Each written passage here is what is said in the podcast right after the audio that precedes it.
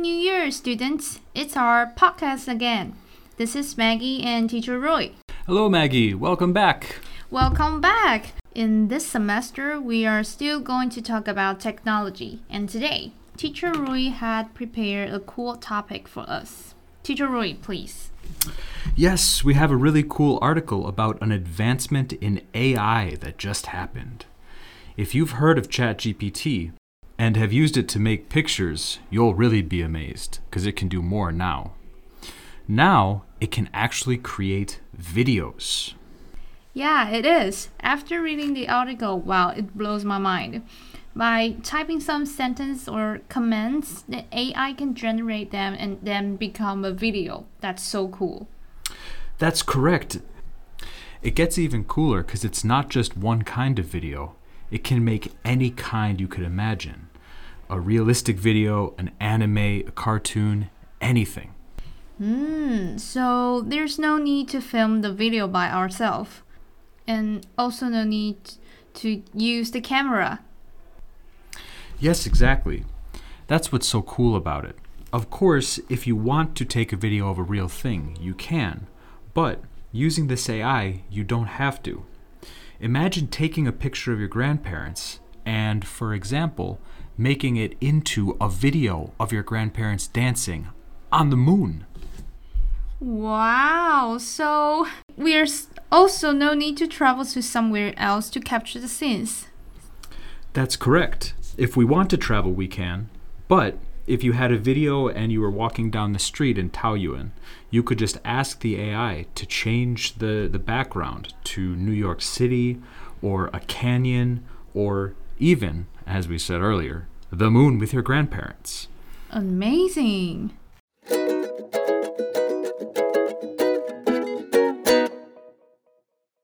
So we talked about the invention and uh, does it have a name? What is it called? Yes, we're keeping our listeners a little bit in suspense. This new tool is called Sora, S O R A, and it's actually an advancement that people thought would take many, many, many years to develop. But here it is. The article we linked explains what Sora is and also some of the benefits and drawbacks. It's a new advancement in AI technology, and so, of course, is generating a lot of talk. For our listeners who have read the article, here's a question for thought How do you think this technology might change your life? Any thoughts to get our listeners started, Maggie? It seems like this Sora technique brings us a lot of benefits. It can help us like saving some time on editing the editor might be grateful though. And also, those video samples in the article looks just fine. I mean, the quality, animate creatures, they all look professional. It's really amazing what it's done. So those are some of the benefits, but unfortunately there are some disadvantages too. Disadvantage? Wow. Yeah. So for one thing, it may be considered as stealing from the artists that trained the AI. Ah, the copyright issues. Yes, exactly. So the copyright issues, that's the first thing. But there's also something else. It might cause a lot of people to lose their jobs if the economy and the education system doesn't adjust fast enough to this new changing technology. Ooh, I can imagine. I mean, if the computer can do better than human, why not just use the computer instead? That's exactly the issue. 总结一下刚刚所介绍的内容，这一篇文章提到了现今的 AI 科技又有了更进一步的发明。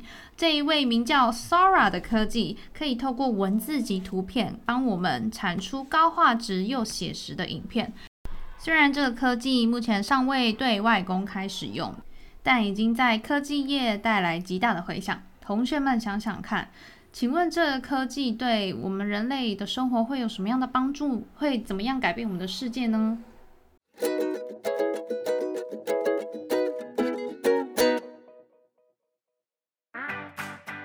It's our activity time. In the worksheet, you are going to write down three words that the teacher is going to introduce and to answer the question for today. Teacher Rui, can you tell us your three favorite words? Sure. The first one is generative. Generative. G E N E R A T I V E. Generative. 形容词有生产力的。 The second one is animate.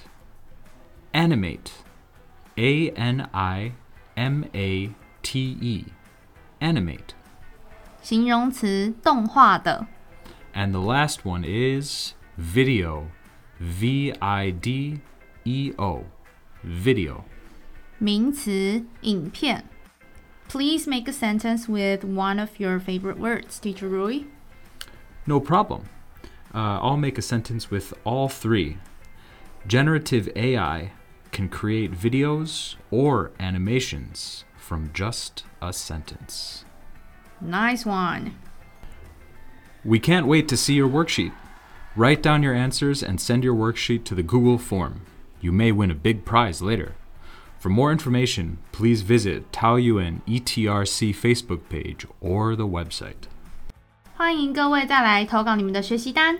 学习单的表单连接，我们一样会贴在各单集下的说明栏。只要投稿一次，就有一次的抽奖机会，说不定这次的得奖者就是你哟。